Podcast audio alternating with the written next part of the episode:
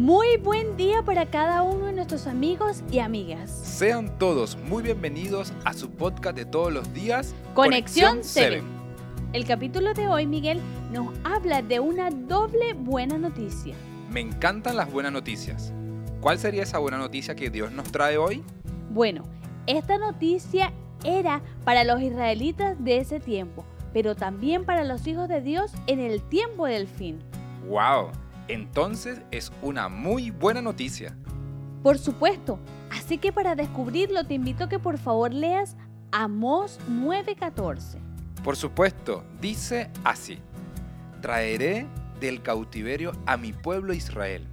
Ellos edificarán las ciudades asoladas y las habitarán. Plantarán viñas y beberán de su vino, y harán huertos y comerán de su fruto.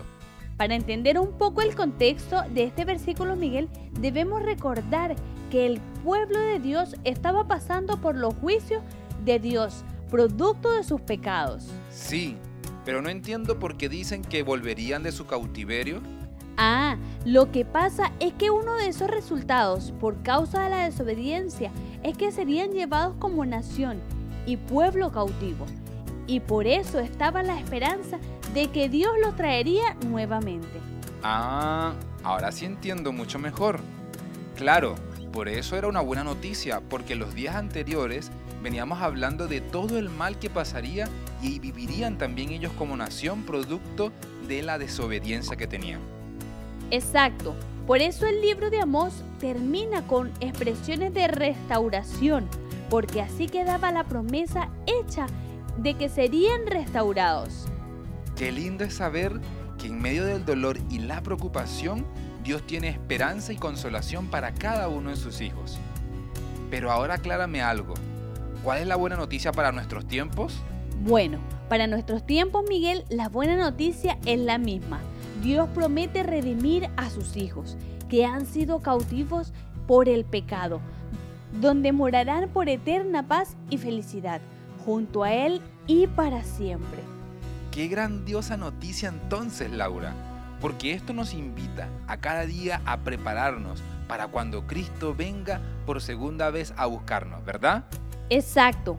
El llamado de hoy es que podamos día a día prepararnos, que no importa si en algún momento fuimos cautivos del pecado, Dios promete redimir a su pueblo y disfrutar de las bendiciones que Dios nos tiene preparadas. ¿Sabes, Laura? Yo quiero disfrutar de esas bendiciones. Yo también quiero disfrutar de esas bendiciones, Miguel.